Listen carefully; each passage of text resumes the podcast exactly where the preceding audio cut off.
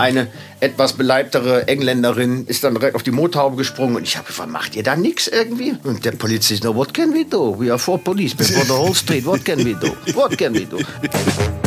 Sie ist ganz happy mit, mit dieser Scheinwelt des Fernsehens nichts mehr zu tun zu haben, sondern etwas wirklich Konkretes zu machen. Und dann habe ich so aus Spaß gesagt, nein, dann sehen wir uns in fünf Jahren wieder zum großen Comeback. Ne? Die sagen ja alle, das war's jetzt. Und dann nach fünf Jahren merken sie, dass sie das doch brauchen, die Aufmerksamkeit in der Öffentlichkeit. Und dann sagte sie, hundertprozentig komme ich nicht zurück. Irgendwann war Rodders ganz weit weg und wir haben versucht umzukehren, aber es ist uns nicht gelungen, weil die Strömung so stark war. Tretboot. Und dann ist die Küstenwache gekommen und musste Ach. uns wieder zurückschleppen. Ja. Einen wunderschönen, guten, sonnigen Mittwoch, all ihr treuen Halunkinnen und Halunken da draußen. Und herzlich willkommen zu einer neuen Folge von Jenke Extreme Momente mit dem wahnsinnig gut aussehenden, charismatischen, humorvollen, charmant lächelnden, frisch frisierten, Schneeweiß-Tiger-Zahnbereiten Jan Kreuz und mit meiner Wenigkeit Jenke. Und wenn ich dich da so sehe, du gegossenes Dynamit mit deinem Arnold Schwarzenegger Gold's Gym T-Shirt, deinem, was ist das, ein 46er Bizeps, dann frage ich mich, wie kannst du diesen Körper so gestellt halten, obwohl du erst seit wenigen Stunden aus England zurück bist? Naja, das ist äh, äh, auch viel Genetik, ne? Da bin ich ja wirklich gesegnet. Das ist nun mal so. Und äh, gut, das T-Shirt muss ich tragen, weil es mein Sponsor ist. Aber nee, ähm, ich hatte, ich hatte in England irgendwann gemerkt, ich habe keine T-Shirts mehr. Und dann äh, war da ein Stand und die waren im Angebot. Fünf Pfund das Stück. Und dann habe ich äh, sechs Stück gekauft und jetzt äh, trage ja. ich, trag ich die auf, genau. Aber weißt du was, du hast ja den Körper, wo es dann auch passt. Es gibt ja Leute, die tragen dann so ein T-Shirt und da sagt man sich halt immer, Junge, du hast keine einzige Stunde irgendwie an der Handel verbracht und läufst jetzt hier mit, mit Arnold Schwarzenegger T-Shirt rum. Aber bei dir ist das ein Match, wie man bei Tinder sagt. Absolut. Absoluter, absoluter Match. Obwohl ich ja nach wie vor immer ein bisschen ähm, irritiert bin, wenn du da wieder zurück in deiner, in deiner Isolationskammer sitzt mit dem Staubsauger, der da rechts an der Wand hängt. Ich müsste eigentlich auch mal was von, langsam mal was von Dyson bekommen hier, ne? Mal irgendwie so ja, einen neuen Ventilator ja. oder sowas, ne? Ir irgendwas unterm Tisch. Ina Müller, die von mir hochgeschätzte Ina Müller, du weißt Inas Nacht, ne? Die wundervolle, also beste Talkshow ever. Die hat unter der Theke, an der man, an der man mit ihr sitzt, immer ähm, einen Ventilator, weil die schwitzt, auch im Winter. Und diesen Ventilator hat sie jetzt ausgetauscht gegen eine Klimaanlage. Das heißt, wenn du da als Gast mit ihr zwei Stunden sitzt, da hast du eiskalte Füße. Aber sie ist runtergekühlt und darum geht es ja in dieser Sendung. Ja, vielleicht wäre so ein Standgebläse unterm Tisch, wobei das ist jetzt nicht die richtige Begrifflichkeit gewesen. Nein, das kann man ähm, wieder falsch verstehen, ne? Das, das lassen wir könnte, mal. Könnte dich ein bisschen abkühlen.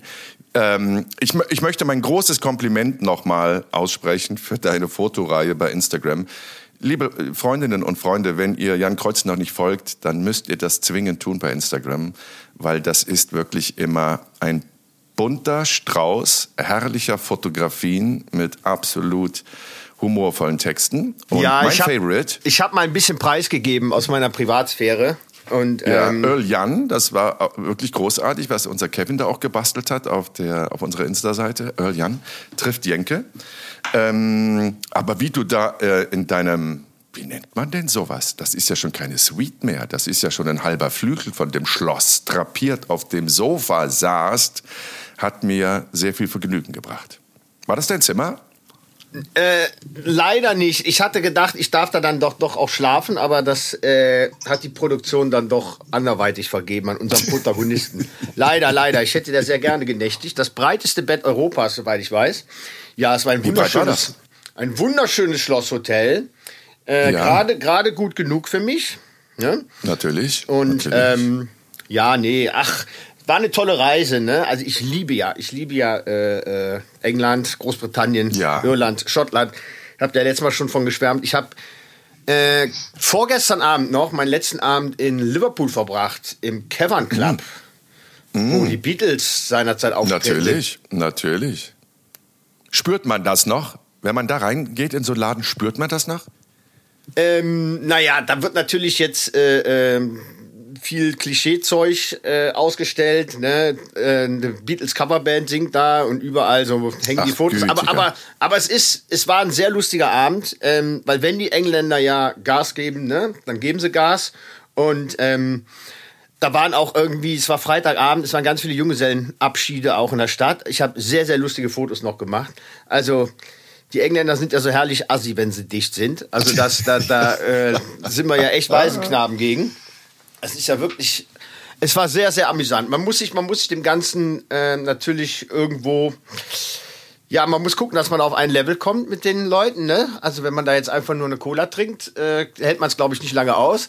Aber Ja, unmöglich, unmöglich. Wobei ich dieser, ich finde dieser Grad zwischen äh, schön Assi und einfach nur noch äh, eklig Assi, das ist ja ein sehr schmaler. Ne? Und ich habe vor vielen, vielen, vielen Jahren mal äh, eine Reportage gedreht in Faliraki in Griechenland. Und, ähm, Da haben wir schon mal drüber ja- gesprochen. Da war ich im Urlaub. Da, ich, da war ich mal mit meinen Jungs feiern. Da haben wir schon mal drüber gesprochen irgendwann. Mit deinen Kindern? Nein, nein, mit meinen Kumpels nach der Bundeswehr. Genau. Wir sind verkleidet nach Faliraki geflogen. Jeder hat ein Kostüm an. Oh, gütiger. Was hattest denn du an? Äh, ich war, was war ich denn? Nonne, glaube ich. Kondom. Nee. Du warst bestimmt wieder irgend so ein Ich war Nonne. ähm, du und- warst Nonne? Ach, das waren noch Zeiten, da sind wir mit Hapag-Lloyd rübergeflogen, hin, hinten im Raucherabteil gesessen, ne?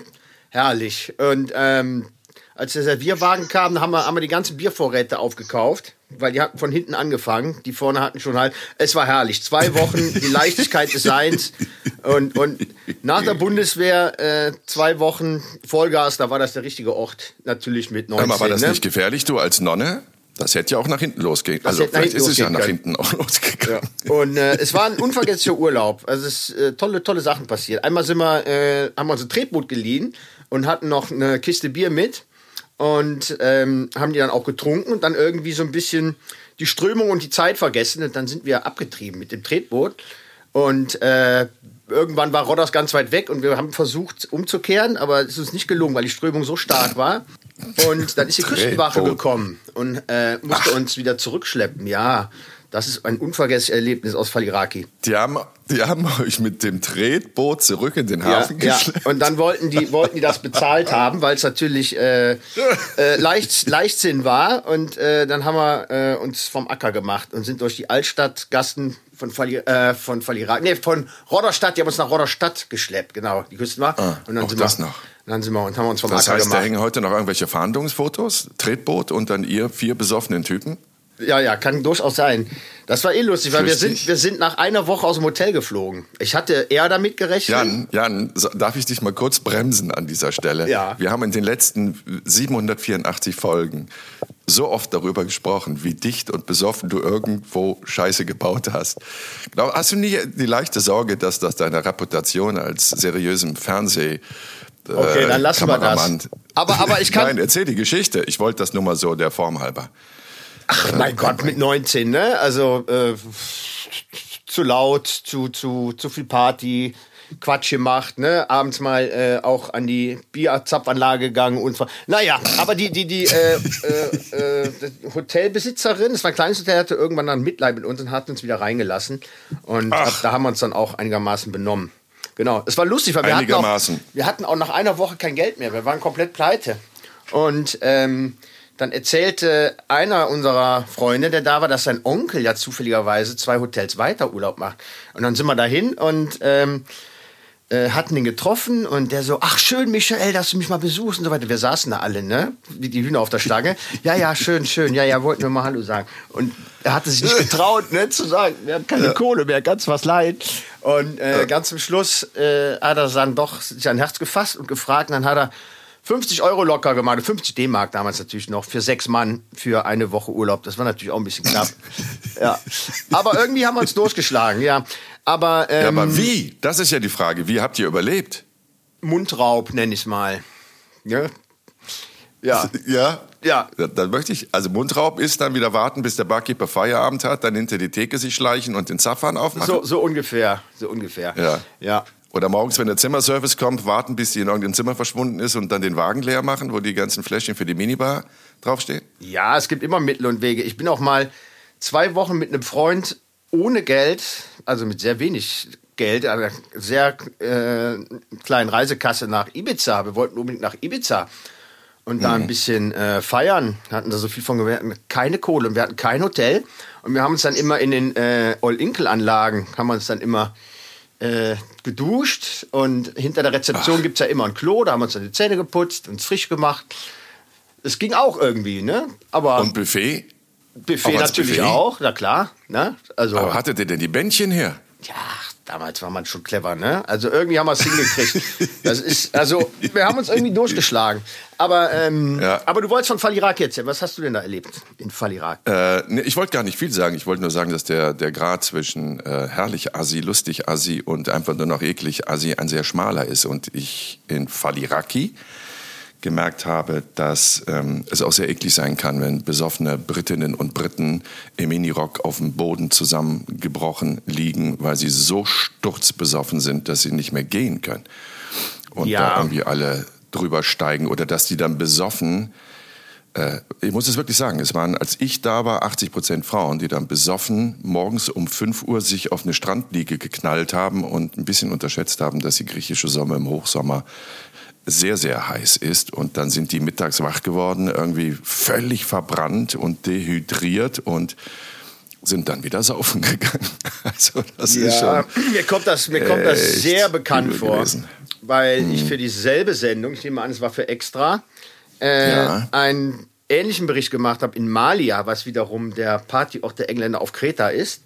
Und da haben wir auch eine Woche verbracht, in der, mitten in dieser Partystraße. Das war am ersten Mhm. Genau. Abend, denkt man, ach komm, mal ganz lustig. Aber irgendwann war es wirklich drüber. Also ja. wir Ja, sind ja. dann mit, mit einer Polizeistreife äh, durch, die, durch die Straße gefahren. Wir haben die Polizei dabei begleitet und, und überall äh, an, den, an den Fensterscheiben waren dann irgendwelche Genitalien, äh, Brüste, dann wurde mal wieder ein Arsch gezeigt. Ne? Eine etwas beleibtere Engländerin äh, ist dann direkt auf die Motorhaube gesprungen und ich habe gefragt, macht ihr da nichts irgendwie? Und der Polizist, no, what can we do? We are four policemen for the whole street, what can we do? What can we do? Should we arrest everybody? Ne? Also das war wirklich Sodom und Gomorra. Und äh, das war auch lustig, dann sind wir... Das kippt ja auch schnell. Ja, Entschuldigung, Ja, ja, ja, ja das, das, ist das, lustig. das, äh, eine Sache, auf dieser Streife sind wir dann auch aus Faliraki, äh, Quatsch, Malia mal rausgefahren. Und dann stand da ein nackter Engländer auf so einer, auf so einer Landstraße und äh, wirklich komplett splitterfasernackt. Stand da, war ein bisschen orientierungslos. Und wir haben dann angehalten, gefragt, was los ist. Und er nur so, oh, I'm lost, I'm fucking lost. naja, den haben wir auch eingepackt. Ir irgendwie haben wir dann doch sein Hotel gefunden. Ja, das kippte dann auch tatsächlich. Ähm, wir haben da viel mit versteckten Kameras gedreht und äh, da waren dann Anhänger zweier verfeinerter äh, Fußballclubs in England. Und Ei, aus einer ei, Rangelei ei, ei, ei. wurde dann eine Schlägerei und bis hin zu, zu, zu einer Messerattacke. Also das einer fast ab, also es ist abgestochen worden, aber wäre fast, fast vor unseren Augen da hops gegangen. Also das war dann irgendwann echt drüber. Und ja, das äh, und dann sollte ich hatte ich noch die ehrenvolle Aufgabe. Ich hatte so eine versteckte Kamera, so eine Infrarotkamera von unserem hochgeschätzten Herrn Jeroschinski, der ja, Ja, immer liebe Grüße. der liebe quasi Grüße an der- dieser Stelle an Frank. ja, der Kuh ist von, von RTL, ne? Also hier der, der dann immer für die entsprechenden Einsätze, wenn man dann versteckt dreht, die richtigen Kameras hat, die wir oft benutzt hatten, ob das äh, auch in Tachi war, bei den Delfinen oder in Fukushima. Naja, er hatte mir dann eine Kamera gegeben mit einem Infrarot, äh, einer Infrarotkamera.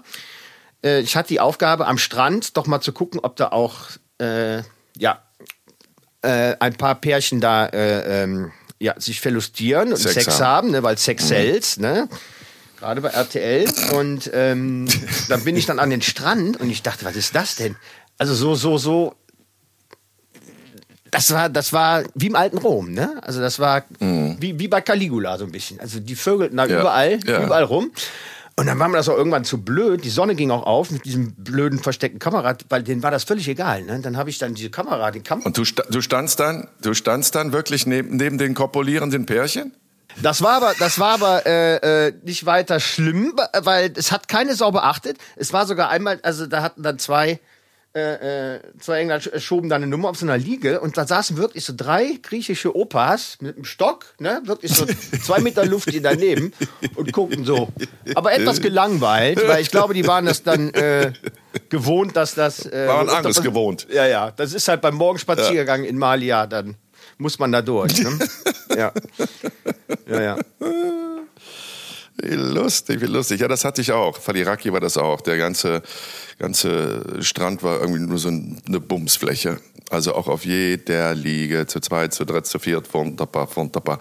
Ja, das, da, da, das ging auch ab. Ich frage mich immer, warum fallen Engländerinnen und Engländer da so aus dem Rahmen? Also vergleichbar fällt mir jetzt niemand ein. Italiener machen das nicht, Spa also auch, aber jetzt nicht in dieser Dichte, ne?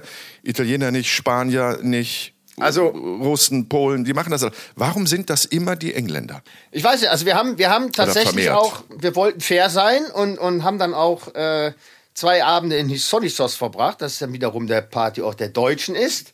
Und äh, natürlich sieht man da auch vieles, was man nicht sehen will. Aber ähm, ich glaube, die Engländer sind da echt nochmal eine andere Liga. Also die, Absolut. ja. Aber warum ist das? Ich meine, die haben doch keine Prohibition auf der Insel. Die kriegen doch Alkohol. Gut, ist vielleicht ein bisschen teurer da, wobei ja noch nicht mal. Es ist ja Quatsch. Wir sind ja, reden ja nicht über Skandinavien. Also warum ist das so? Die können doch in ihren Pubs abends feiern und feiern das ja auch und haben ja André. auch genug Party. Oh, komm rein, komm rein, Nick. Was suchst du? Groß bist du geworden, Junge. Ja, Groß der ist, bist größer, geworden. der ist größer als ich mittlerweile. Lass mich Wahnsinn, mal. das ist ja nicht schwer. Aber Ja, tschüss. hätte er wenigstens mal guten Tag und auf Wiedersehen sagen können. Er hat, ne? er hat kurz Hallo gesagt. Ach so, habe ich nicht gehört. Da hat er so einen Karton gesprochen. Wahnsinnig hübscher Junge. Ja, natürlich. Ganz die Mutter. Sag mal. Ähm, Ja, die Engländer, ja, warum genau, ist das so? also- Keine Ahnung, vielleicht Ja. ist, das, äh, ist das eine geografische Sache, ich weiß nicht, weil sie da auf dieser Insel sind und äh, wenn sie dann von dieser Insel Ja, aber die können doch da auch saufen und Party machen und machen das doch auch ganz übel. Ich meine, warst du mal, warst du mal in, in, in, in so einem Seebad, in so einem englischen? Oder jeder Ja, einfach ich mal war, in London ich war mal in? Blackpool. In Blackpool, das ist, das ist auch so ein dich. Klassiker. Oder in Brighton. Och, da, äh, äh, da habe ich auch mal, also in, in Blackpool war ich auch mal an einem Wochenende. Das, ja, das war genauso, ne? Also das stimmt, also das, da müssen die jetzt nicht für äh, in Urlaub fliegen, ne? Um Gas zu geben. Eben, Also, eben. ja. Tja, warum ist das so? Also die Frage sollten wir mal einfach in den Äther werfen. Vielleicht habt ihr da draußen irgendeine Idee. Warum haben Engländerinnen und Engländer diesen ausgeprägten Hang, extrem alkoholreiche Partys, wo auch immer sie sich auf der Welt gerade befinden, zu veranstalten? Das wird mich echt mal interessieren. Und- und also vielleicht müsste man warum- jetzt kulturhistorisch warum- weiter zurückspulen. Ja. Und warum fallen die immer Ne? Also von, warum fallen die immer von, von Quads?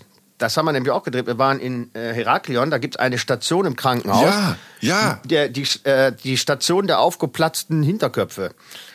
Und alles waren Engländerinnen. Oh also mittlerweile ist Helmpflicht, aber damals konnte man die Quads leihen ohne Helm. Und es war immer der gleiche Unfall. Besoffener Engländer vorne, gibt Gas, Wahnsinn. Quad geht oben nach vorne hoch. Ja. Dicke Engländerin fällt hinten runter. Patsch auf den Kopf. Ja. Ne? Die ganze Station war voll mit denen. Ja. Also, das war unglaublich. Und dann, äh, dann gleich daneben der Flur mit den, mit den Schürfwunden der gestürzten Rollerfahrer. Ja, ähm, das ist, war nicht schön. Okay, wobei wir an dieser Stelle sagen sollen, wir sind große England-Fans, wir lieben Engländerinnen und Engländer für ganz, ganz, ganz vieles, aber die Frage bleibt trotzdem offen, warum ist das bei denen da auf der Insel so ausgeprägt? Hör mal, ich habe, weil ich gerade hier sehe, und das passt ja auch ein bisschen zur Insel und Wasser, ich war letzte Woche, oder war das schon vorletzte Woche? Ich weiß es nicht mehr, ich bin so lost in time, in einer Talkshow, und zwar, wo war denn das? Ah, im Riverboat. Riverboat in Berlin mit, also moderiert von Kim Fischer und dem Sebastian Fitzek diesem extrem erfolgreichen Buchautor. Das war eine sehr, sehr illustre Runde. Da war ähm, Hera Lind, auch eine sehr, sehr erfolgreiche Autorin und ehemals sehr erfolgreiche und wirklich, wirklich begabte klassische Sängerin, also eine Opersängerin, Sopranistin. Dann war Sky Dumont, das war eine lustige. Habe ich die Geschichte mit Sky Dumont schon erzählt? Nein, schieß los. Nein, weil du so gelangweilt guckst. Dachte Nein, ich, ich nein, nein. die schon Ich erzählt. höre ganz interessiert zu. Soll ich sie kurz Also- erzählen, weil die war wirklich sehr, Ja, sehr natürlich, amüsant. natürlich. Also ich, ich, okay, ich kam dahin und der, also genau, also dann war noch, ich gehe mal gerade, um jetzt den Pfad nicht zu verlieren, durch, wer noch dabei war. Dann war ein Kollege vom MDR, der seit 30 Jahren so eine, so eine Crime-Sendung moderiert, Täter, Opfer, auch sehr, sehr spannend. Dann war Vera Entfehn, die bekannte Vera Entfehn, die äh, nach 30 Jahren Fernsehen jetzt ihren endgültigen Abschied da veröffentlicht hat. Wer war denn noch da? Dann war die junge Dame, über die ich gleich mal ganz kurz sprechen möchte, weil sie wirklich eine sensationelle Geschichte, die genau unsere, unsere Kragenweite hat, ähm, zu erzählen hat und in einem Buch verfasst hat. Und, und dann war noch Ulrike von der Gröben von RTL, ehemals RTL-Kollegin von mir, Sport mit ihrer Tochter da. Also es war wirklich eine, eine, eine tolle Runde. So, und jetzt komme ich eine Stunde vor Sendung dorthin. Dann steht man halt vorne im Aufenthaltsraum, trinkt noch ein bisschen und äh, redet schon mal so ein bisschen. Und da kam Sky Dumont auf mich, der nur wirklich eine deutsche Fernseh- und Filmlegende ist. Ähm, und sagte, ich habe dich vor ein paar Tagen im Fernsehen gesehen als Schauspieler und ich kann dir nur sagen, du hast ein Hammertalent. Und ich da, da ist man ja hin und her gerissen und will einfach nur sagen, ja, ja, stimmt, Schauspieler vor ein paar Tagen. Und auf der anderen Seite will man natürlich auch dieses, dieses Lob jetzt nicht fälschlicherweise annehmen. Deswegen habe ich gesagt, schweren Herzens gesagt, äh, das kann nicht sein, weil ich habe mit Schauspielerei seit 20 Jahren nichts am Hut. Und dann sagt er, doch, doch, doch, doch, doch, ich habe dich gesehen.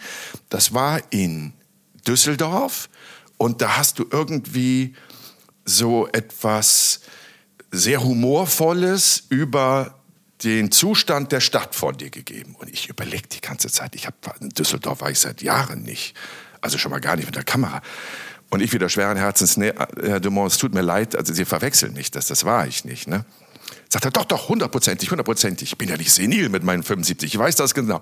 Dann sage ich, dann habe ich überlegt, was, was ist denn so ähnlich gewesen? Und dann fiel mir ein, diese Mario Barth Nummer, die habe ich mal vor drei oder vier Jahren gemacht, wo ich durch Köln gelaufen bin und quasi erzählt habe, wie das hier in der Stadt aussieht, ne? mit den Bauarbeiten, die nicht äh, beendet werden können, mit der Oper, an der seit 20 Jahren gefühlt gebaut wird, ohne Erfolg. Und dann sage ich, kann das Köln gewesen sein? Sagt er, ja, das kann Köln gewesen sein. Letzten Endes war es diese Nummer, diese humorvolle Nummer, die ich für Mario Barth gedreht habe, die wirklich Pillepalle war, muss man ganz ehrlich sagen. Wir haben jetzt zusammen gedreht. Mario Deckauf. Ja, genau. genau. Ja, ja. Stimmt, genau. Das hat ja mit hoher Schauspielkunst jetzt nicht viel zu tun. Aber Sky Dumont gefiel das und er sagt, ja, ja, genau, das ist das. Du bist ein Hammer-Schauspieler und schade, dass du diesen Beruf nicht mehr ausübst. Da war ich wirklich berührt. Da war ich berührt und dann hat er das in der laufenden Sendung nochmal wiederholt. Ach, das ist aber was, eine ja, Auszeichnung. Ein, oder? Ich war wirklich berührt. Was ich aber eigentlich erzählen möchte, ist die Geschichte von Gabi Schenkel. Ja. Die war nämlich auch in dieser Runde bei Riverboat. Könnt ihr euch gerne mal anschauen in der äh, Mediathek vom MDR und RBB. Und das ist ähm, eine junge Frau, relativ junge Frau, die eigentlich Osteopathin ist. Ne? Ihr wisst schon, Physiotherapie und dann Spezialisierung Osteopathie nochmal fünf bis sechs Jahre Umschulung oder Weiterbildung. Und dann bist du Osteopath, so ein ganzheitlicher Behandler. Ich bin da sehr von überzeugt, ein großer Osteopathie-Anhänger. Egal. Sie ist Osteopathin in der Schweiz und ähm, hat dann irgendwann im Zug ein Magazin gefunden, wo vier Schweizer Ruderer von ihrer Tour von den Kanaren äh, nach Antigua berichtet haben, mit dem Ruderboot. Und dann hat die, das fand die so geil, dass die gesagt hat, das können doch nicht nur Männer machen, da muss man doch ein Frauenteam bilden. Und dann hat die alles dran gesetzt, um wirklich drei Frauen noch zu finden, die mit ihr ein Viererteam bilden, um dann über den Atlantik zu rudern. Junge, überleg dir das mal. In einem Ruderboot über den Atlantik. Du weißt, was ich meine.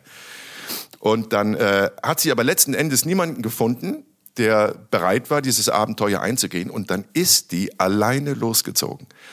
Die hat in Holland und auf dem Zürichsee so Ruderkurse belegt, sich das wirklich beibringen lassen, Navigation, alles Mögliche, was du brauchst, um wirklich so eine Reise dann auch erfolgreich starten zu können. Und dann ist sie irgendwann alleine los mit dem Ruderboot, ist äh, der Insel La Gomera gestartet und ist dann quasi so eine ehemalige Christopher Columbus Route gefahren. Der ist auch mal von Gomera nach Antigua vor Jahrhunderten. Und diese Route ist sie alleine gerudert in 75 Tagen. Wie, wie, wie, hat man sich das vorzustellen? War da, da war kein Begleitboot mit? irgendwie, nee, dass, nee, dass da irgendwie, nix. wenn mal was passiert? Also sie hatte ein Satellitentelefon ne, für Notfälle. Ähm, dann die Organisation, die diese, diese, diese Überquerung quasi so ein bisschen aus der Ferne betreut, was Wettervorhersage angeht oder irgendwelche Notfälle angeht. Die äh, hatte sie quasi per GPS immer auf dem Schirm. Die wussten also, wo sie langrudert. Ähm, wie gesagt, dann hatte sie so eine Anlage, dass sie sich auf einen Satelliten ausrichten konnte, um dann einmal am Tag oder zweimal am Tag, wenn das alles richtig stand, zu kommunizieren mit denen. Aber ansonsten war sie alleine auf dem Atlantik, ohne Beiboot, ohne irgendeine Begleitung. Und das ist so ein Metallboot und dann hat sie hinten so eine Kajüte, weil das wird natürlich auch sehr, sehr wellig und es gibt schlechte Wetterphasen, durch die sie dann auch wirklich sich gequält hat. Dann wurde sie ganz, ganz, ganz übel seekrank direkt äh, zu Beginn der Reise und ich will da jetzt nicht so weg vorgreifen, weil das Buch ist wirklich lohnenswert. Solo auf See heißt das, kann man überall bestellen, geht gerade in den Bestsellerlisten ziemlich ab, weil sie gerade auf Promotour ist. Und das ist eine, eine so fantastische Geschichte, weil sie natürlich jetzt nicht nur für den Widrigkeiten schreibt, die ihr da begegnet sind. Das Ruder ist gebrochen, sie hatte nur ein Ersatzruder und ich meine im Ruderboot ohne Ruder auf dem Atlantik, das kannst du ja nur mal alles vergessen. Ne? Und wie sie sich da geholfen hat, wie sie äh, diese Gedankendisziplin und auch körperliche Disziplin aufgebracht hat, trotz dieser Seekrankheit, wo sie den halben Tag irgendwie sich nur erbrochen hat, das durchzuziehen, das zeigt, und zeugt von einer solchen Stärke und Entschlossenheit. Und dann wird das so eine philosophische Reise, weil dann kommt ihre ganze Kindheit hoch, Fragen, die sie ans Leben hat. Warum bin ich so? Warum läuft das so? Was ist überhaupt der Sinn meines persönlichen Lebens? Das hat so viele Ebenen, dieses Buch, das ist wirklich großartig. Und dann ist sie nach 75 Tagen äh, völlig äh, erschöpft, um viele, viele Kilo abgemagert, aber muskulös gestählt, dann wirklich alleine in den Hafen von Antigua gerudert und stieg dann da von Bord und konnte erstmal nicht gehen, weil klar 75 Tage auf hoher See mit extrem hohen Wellen und so die äh, schlagen schon mal auf dein, dein, dein Gleichgewichtsgefühl. Ne? Ah, es war so, so irre. Und wir haben dann nach der Sendung noch stundenlang gequatscht, weil ich mir gedacht habe, ich habe sofort an dich gedacht. Ich habe gedacht, das wäre eigentlich, nee, jetzt beruhig dich, nicht, dass ich das machen will, Junge, ne? aber eigentlich wäre das genau unsere Nummer gewesen. Nur, dass wir wahrscheinlich dann gefragt hätten, ob man diesen Ruderkurs, der irgendwie ein halbes Jahr dauert, auch auf drei Wochen runterbrechen kann, weil wir nicht so viel Zeit haben. Ich hätte, ich, ich, ja, ich hätte, ich hätte vielleicht vorgeschlagen, dass wir von Rhodos aus starten mit einem Tretboot. Weil da hast du die Strömung im Rücken. Weißt du? Wollen wir das mal machen? Wollen wir mal mit dem Tretboot von mal, Rhodos aus nach Antigua? Man, Was hältst du davon? Ja, da ist man nie zu alt für. Ne? Man braucht dann noch Ziele. Ne? Lass, uns, ja. lass uns mal so eine schöne Bucketliste machen. Da, das packt man mal auf Platz äh, 318, okay? Wollen wir noch ein paar andere Sachen vorher. Ja. Ah, ich ja, aber ich finde das auch mal toll. Ich meine, ich überleg doch bitte mal, was ist das denn für, für, für eine Hammergeschichte? Ja, eine Frau krass. rudert. Wir reden nicht vom Segelboot, ja. was ja schon beschwerlich ist, ne? Aber rudert alleine 75 Tage, über 5000 Kilometer, nicht über einen Baggersee, sondern über den Atlantik. Was ist denn das bitte für eine Hammerleistung? Ja, keine, keine Frage. Das ist schon Unfassbar. Chapeau. Ja, absolut. Und lebensklärend. Sie hat gesagt, danach sind alle ihre Fragen, die sie ans Leben hatte, sind automatisch von dem großen Ganzen, dem Kosmos, beantwortet worden. Und sie ist als eine andere Person von dem Boot gestiegen, als sie auf das Boot geklettert ist. Hammergeschichte. Hammergeschichte. Was, so, was war denn noch so Thema? Erzähl doch mal, wenn du so interessante Leute triffst.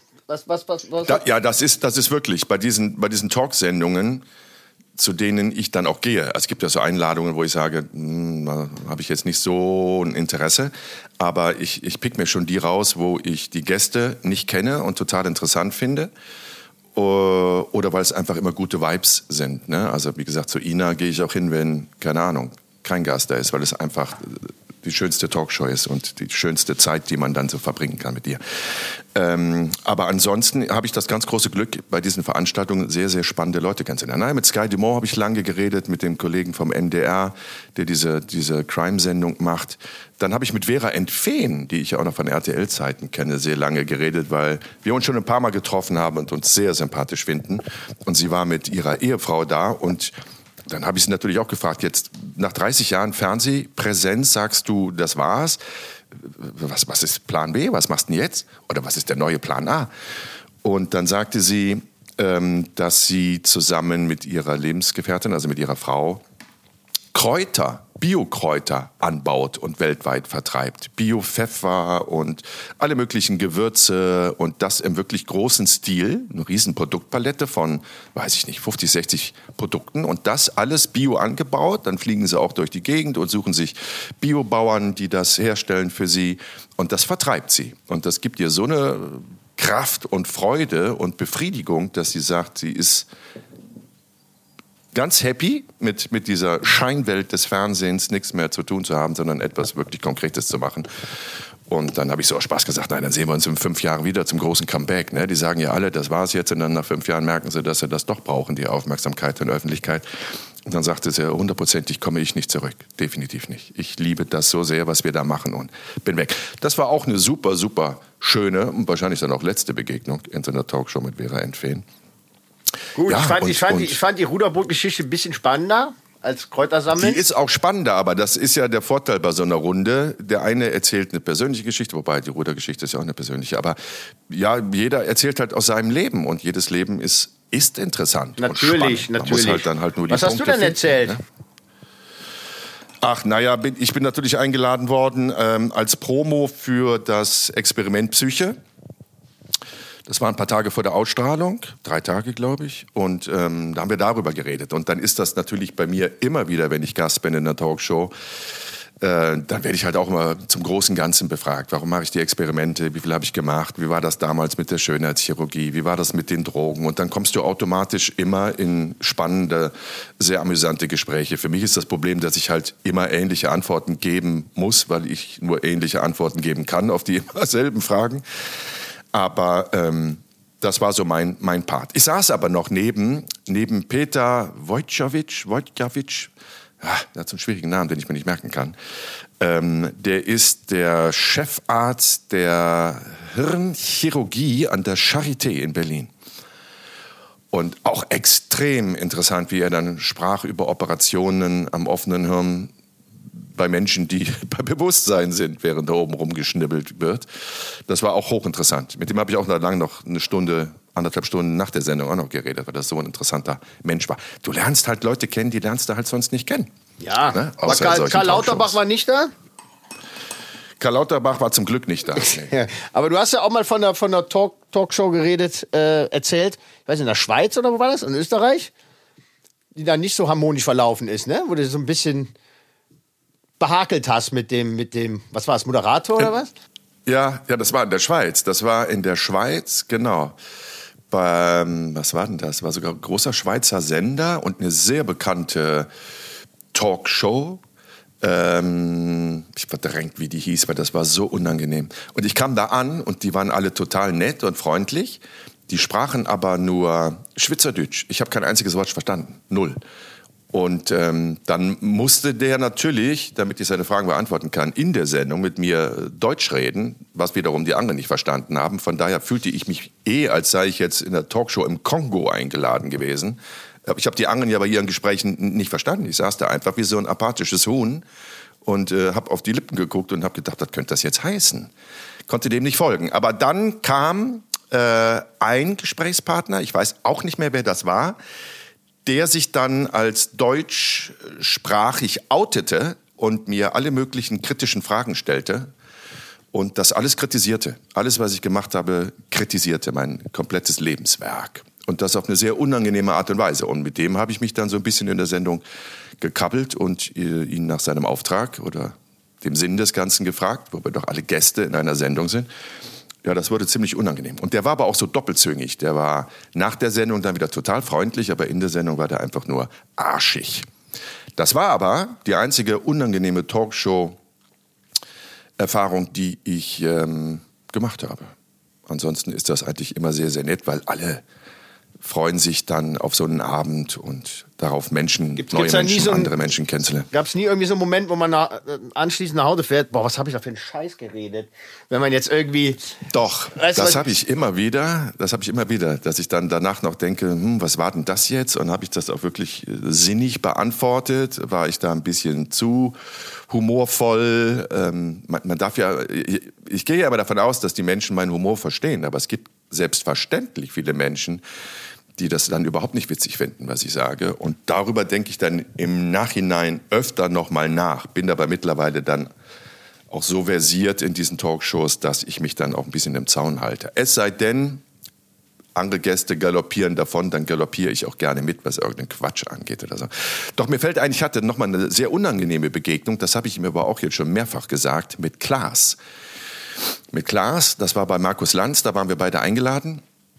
Und ähm, im Vorfeld haben wir auch total nett miteinander geredet und er sagte, boah, ich gucke deine Experimente seit Jahren so gerne, total spannend, cool, was du machst und so. Und in der Talkshow, während der Sendung bei Lanz, wurde der auch total unangenehm. Ja, dieser RTL-Scheiß und das sei doch alles irgendwie nur so vorgetäuscht und ähm, ganz, ganz unangenehm. Da habe ich auch zu ihm gesagt, was, was soll denn das jetzt? Wir haben gerade so nett gequatscht. Warum musst du jetzt hier vor laufender Kamera den großen Pauschal-RTL-Kritiker rauskehren? Hast du doch gar nicht nötig. Das war auch, das war auch wirklich unangenehm. Und danach äh, haben wir uns aber auch nicht mehr gesehen, lange nicht. Und dann war ich ja irgendwann bei Schlag den Star oder eine Jukko und Klaas gegen Pro7 und dann hat er mich gefragt, ob ich da mitmache und dann habe ich ihm das auch nochmal gesagt und dann war auch wieder alles gut. Aber Ja, das war, ich weiß nicht, da, ja. Und, und, was ich auch so ein bisschen bedauere, weil das war einfach auch auf dem falschen Fuß. Jetzt kommen die mir alle wieder, die Talkshow-Auftritte, die doch dann gar nicht so angenehm waren. Da war ich bei Katrin Bauerfeind in ihrer Sendung, Bauerfeind, zusammen mit Wayne Carpendale, dass äh, der ein total äh, liebenswerter, entzückender, sehr kluger Mensch ist. Wir beide saßen da zusammen und ich hatte den Fehler gemacht. Ich habe mir vorher nicht durchgelesen, worum es in der Sendung geht. Ich dachte, es ist halt Talk. War auch wieder Promo für irgendeine Sendung, die bevorstand von mir. Und dann stellte die irgendwie so Pillepalle-Fragen, aber so richtig Pillepalle, so, so, so, so Männer- und Frauenhumor. Männer sind so und Frauen sind so und deswegen klappt das nicht. Also ein Quatsch, so ganz oberflächlicher Quatsch. Darauf kann man sich ja einlassen, wenn man es weiß. Aber ich dachte, das sei eine ernstzunehmende Talkrunde, weißt du? Und dann zeigte die mir irgendwelche Bilder vom Gladiator und ich sollte dann sagen, in welchem Bild ich mich wiedererkenne. Das war total albern. Yes, und irgendwann habe ich dann in laufender Sendung gesagt, also ja, vor laufender Kamera gesagt, also sei mir nicht böse, aber ich bin hier total falsch in dieser Sendung, weil hier geht's ja nur um irgendwelchen albernen Kram. Ich dachte, wir führen ernsthafte Gespräche. Weil das war das Thema, Männer und Frauen, ne? das, das wusste ich schon. Aber ich dachte, die, die nehmen das ernst. Und ähm, hat sie überhaupt nicht ernst genommen. Und dann, äh, nachdem wir dann quasi so ein bisschen uns gekappelt haben, sagte sie den Comedy-Act an, Felix Lobrecht. Und den fand ich ja auch total lustig. Und da macht der aber auch irgendwelche Witze auf, auf meine Kosten. Weißt du? Also richtig blöd und so unnötig. Und dann habe ich mich mit dem auch noch vor laufender Kamera so ein bisschen gebettelt. Und ja, das war auch total unangenehm. Und dann, nicht, dass ich dem Podcast gefolgt bin, aber dann habe ich gehört, dass der in einer Folge seines Podcasts dann irgendwann mit dem Tommy Schmidt darüber gesprochen hat, was ich für ein Arschloch sei. Und wie, wie ich ihn in der Sendung da behandelt hätte. Und ich sei das totale Arschloch. Und ja, hat er dann nochmal richtig abgezogen. Dabei hat er einfach nur schlechte Witze auf meine Kosten gemacht. Und das habe ich ihm gesagt, dass ich das halt nicht lustig finde, weißt du. Aber sowas gibt es auch, weil wir sind ja nun doch schon alles extrem spezielle Gestalten, die vor Kameras rumlaufen. Die haben ja schon irgendwie alle einander Murmel, mir inklusive. Von Absolut, das kann ich nur bestätigen. auch. Ach, wenn ich Aber da, du bist ja hinter wenn, der Kamera, wenn, wenn ich da, Aber stimmt, du filmst ich ja die, weiß, die vor aber der Kamera ich, stehen, ich, die Bekloppten. ich, ich kenne verdammt, äh, äh, ja, viele lustre Gestalten in der Branche. Ach, wenn ich alles erzählen dürfte, ähm, Gottes Willen. Ich auch. Ich- ich filter das ja wird, auch das schon, wird Junge. Ich filter ja auch schon. machen. Nee. Ich Ja, habe eine Geschichte, das kostet mich so viel. Dann, dann lasse ich dich, entschuldige, Ja. dass ich dich nochmal unterbreche, aber eine Nein, Geschichte. ich war, ich war nicht so oft in Talkshows, deswegen äh, kann ich da ja auch gar nicht viel zu sagen. Nee, Äh, der Talkshow. Thema Talkshow ist, ist jetzt, ist jetzt ab, abgefrühstückt. Wobei, es gibt noch eine Geschichte, die, es ist auch noch im Umfeld eines Talkshows. Ähm, aber da kostet es mich die allergrößte Überwindung, da keinen Namen zu nennen, aber da kommt wirklich eine prominente Frau mittleren Alters auf mich zu. Das war, als ich Promo gemacht habe für das Experiment Schönheitschirurgie. Kommt auf mich zu und sagt, also das, was du gemacht hast da, das könnte ich ja niemals machen. Ich sage, das musst du ja auch nicht, um Gottes Willen. Das ist ja, ist ja jetzt nicht für mich ein Ratgeber gewesen, diese Sendung unter Appelle an die Leute, bitte lasst euch alle behandeln, sondern ähm, das ist ein ganz anderes Motiv. Ne? So muss ich jetzt nicht wiederholen. Und dann sagte sie, ja, ja, egal, das war ja auch interessant, aber das käme für mich niemals in Frage. Weil A, finde ich das alles so künstlich. Es sieht ja nicht mehr wirklich natürlich aus. B, habe ich viel zu viel Angst und nee, niemals, niemals. Pass auf, ein halbes Jahr später sehe ich die wieder und erkenne die nicht. Ich erkenne sie nicht. Und irgendwann rede ich mit einer Kollegin von ihr und dann sagt sie, ähm, ja, brrr, sie ist ja auch hier. Und dann sage ich, Quatsch, die ist doch nicht hier, die hätte ich doch gesehen. Nee, da hinten steht sie doch, in der Sendung. Ne? Und dann gucke ich rüber und dann, dann war sie das, die so verändert war, dass ich sie wirklich nicht mehr wiedererkannt habe. Und wir reden nicht von ein bisschen Botox und Hyaluron, ne? sondern das Gesicht war so bearbeitet. Also zum Negativen. Schlecht. Zum Negativen. Natürlich. Ja? Ja, ja, also wirklich, wirklich, wirklich schlecht. Naja, wenn es zum Positiven verändert wäre, dann hätte mal sagen können, ach ja, das ist Person X, die sieht aber jetzt irgendwie fresh aus oder ne, keine Ahnung was. Also man hätte das ja irgendwie dann positiv abgespeichert. Weil wenn jemand so aussieht, dass du ihn nicht mehr wiedererkennst, dann ist es per se ja mal nicht positiv, sondern eher bedenkenswert. Formulieren wir es mal so. Aber bei dieser Person, über die ich jetzt rede, war es als hätte die alles machen lassen, was ich auch hatte machen lassen. Weißt du? Es war einfach erschreckend und nicht schön. Überhaupt nicht. Und da, weil ich das so absurd finde, ne, was, was sie quasi im Vorfeld für ein Theater da abgezogen hat, äh, dann zu sehen, dass sie das nach einem halben oder dreiviertel Jahr doch hat alles machen lassen, alles machen lassen, das finde ich schon sehr, sehr, sehr äh, amüsant und ähm, aber trotzdem bleibe ich diskret und werde diesen Namen dieser Person niemals öffentlich erzählen. Aber wenn wir uns das nächste Mal sehen, schade, schade. Sa sage ich dir, wer es war. Ja, ja. Ich ähm, schreibe mal ein paar Vermutungen Schatz, auf bis zur nächsten Folge. Also ich kann nicht viel zu Talkshows äh, erzählen, deswegen war ich so ruhig jetzt. Ich war, ich war nur einmal bei einer, äh, da haben wir für Verstehen Sie Spaß gedreht und ähm, da habe ich direkt zugesagt bei dem Dreh, weil es hieß, wir drehen mit Rudi Carell. Und da habe ich gedacht, Oh, und, und das war noch Ja. vor, seiner, vor seiner Erkrankung. Ich dachte, das, das nimmst du mal mit, ne? Mit Rudi Carell. Ja, also, klar. das, das muss man. Und dann war ich bester Ding. Ich denke, mit Rudi Carell, ne, da lernst du mal kennen. Also, ne, man, man kannte die Gerüchte schon, dass er jetzt nicht unbedingt der einfachste ist. der einfachste ist, aber es war mir dann egal. Aber das war nachher Ja. so eine läppsche Nummer. Also es war, wir waren auch bei einer Talkshow und ähm, ich glaube Bernd Hohecker war es, der reingelegt wer wurde. Ich weiß nicht mehr genau. Und es ging eigentlich nur darum, dass immer, wenn er dran war, gesprochen hat in der Talkshow, dass einer aus dem Publikum laut fing an zu lachen. Ne? So, um ihn da irgendwie Egal, aus, was er gesagt hat. Aus, dem- aus dem Konzept zu bringen. Ne? Und, Ja. äh, und Rudi sollte das so ein bisschen leiten. Und das war so geil. Wir saßen dann in dem Studio hinten, Backstage. Und da war halt der Monitor. Eine Kamera war natürlich abgesteckt auf unser Opfer. Und ähm, derjenige aus dem Publikum, der dann immer wieder äh, laut lachte und, und, und, und rumschrie, Beifall schrie und so weiter, der hat einen kleinen Knopf im Ohr. Und Rudi Carell hat nichts anderes gemacht, als alle zwei Minuten immer auf sein Mikro gedrückt, damit er mit sprechen konnte. Bitte jetzt lachen. Ne? ja, ja, zwei Minuten nicht. Bitte jetzt lachen. Ne? Und das dann irgendwie 20 Mal und hat aber eine Kippe nach der anderen geraucht. Ne? Und dann hab ich gedacht, okay, da habe ich ein bisschen mehr erwartet. Ja, ja, der Rudi. Und das war auch der, der, äh, der, der ganze Raum war so verqualmt, ne, weil er wirklich so, so viel rauchte. Und dann war dann äh, kurze Pause, dann habe ich mir auch eine Kippe angemacht. Da kam der Aufnahmeleiter, na, Kippe aus, Kippe aus. Ich so, äh, Entschuldigung, ich, kann ja keine zwei Meter weit gucken. Ja, aber hier darf nur der Rudi rauchen. Ja? Also der hatte, der hat ja echt äh, äh, auch eine Sondergenehmigung in den Studios immer, ne? Der hatte einen eigenen, eigenen abgestellten Feuerwehrmann immer, ne? Der da immer Ja, stand, ja. weil, weil er äh, quarzen durfte. Ja, das war mein Ja, einziges. Talkshow-Erlebnis mit Rudi Carell. Die haben das ja immer immer zur Bedingung gemacht, Helmut Schmidt und Rudi Carell, ich komme nur in die Sendung, ich mache da nur mit, wenn ich da rauchen darf. Sonst wären die ja gar nicht mehr gekommen. Und da man die beide haben wollte, diese Koryphäen unterschiedlicher Genre, ähm, ist man den Deal natürlich eingegangen.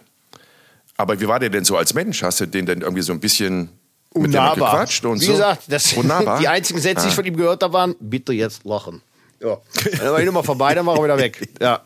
Ich war neulich noch in einem Hotel in Hamburg, das fand ich ganz geil. Da stand so ein, da war so ein Schildchen, äh, Rauchen verboten.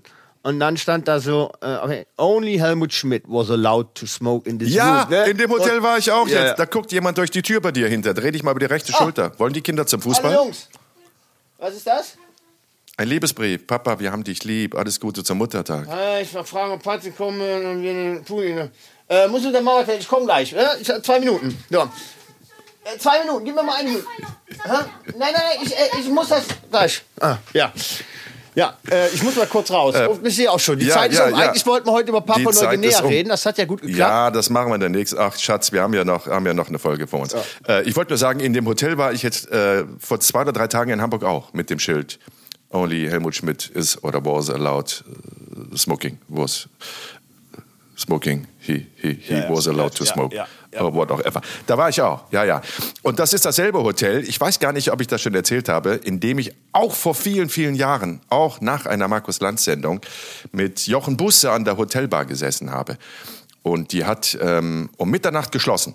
Oder um 1 Uhr geschlossen. Und Jochen und Busse und ich hatten uns so viel zu erzählen über das Leben, weil wir so gemeinsame, eine gemeinsame Zeit, aber losgelöst voneinander in Bonn verbracht hatten theatermäßig und deswegen, wir haben erzählt und dann sprach er irgendwann über seine Lebenserfahrung. Das war wirklich einer der großartigsten Abende, die ich hier erlebt habe.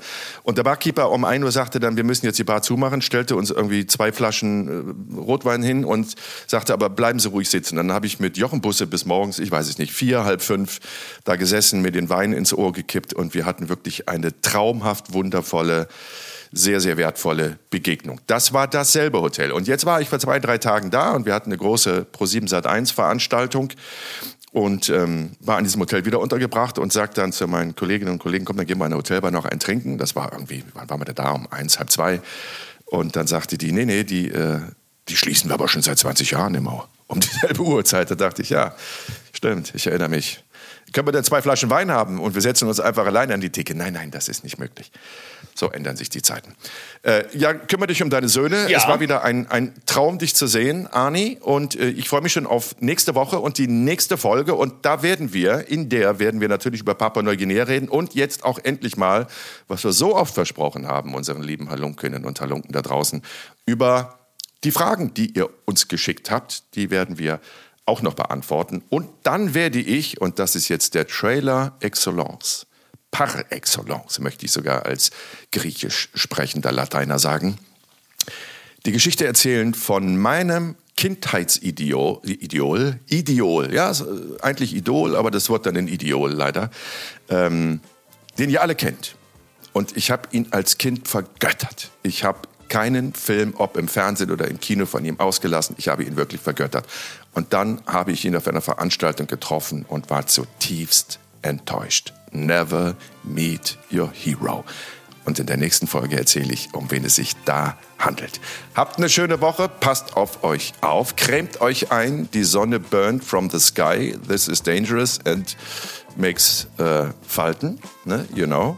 Ja, Und, ähm, aber da, da, da, man kann da auch wieder wegschnibbeln, die Fältchen. Klapp ne? jetzt, klapp jetzt. Keine schlechten Witze. Ja, okay. Zum Ende dieser hervorragenden Sendung auf meine Kosten.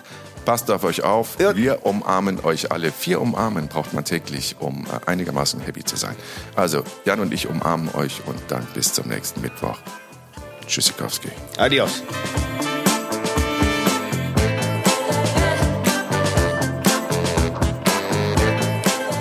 Jenke Extreme Momente ist ein Podcast von der DPU, der Deutschen Produktionsunion. Neue Folgen gibt es immer mittwochs um 0 Uhr 1. Until next week.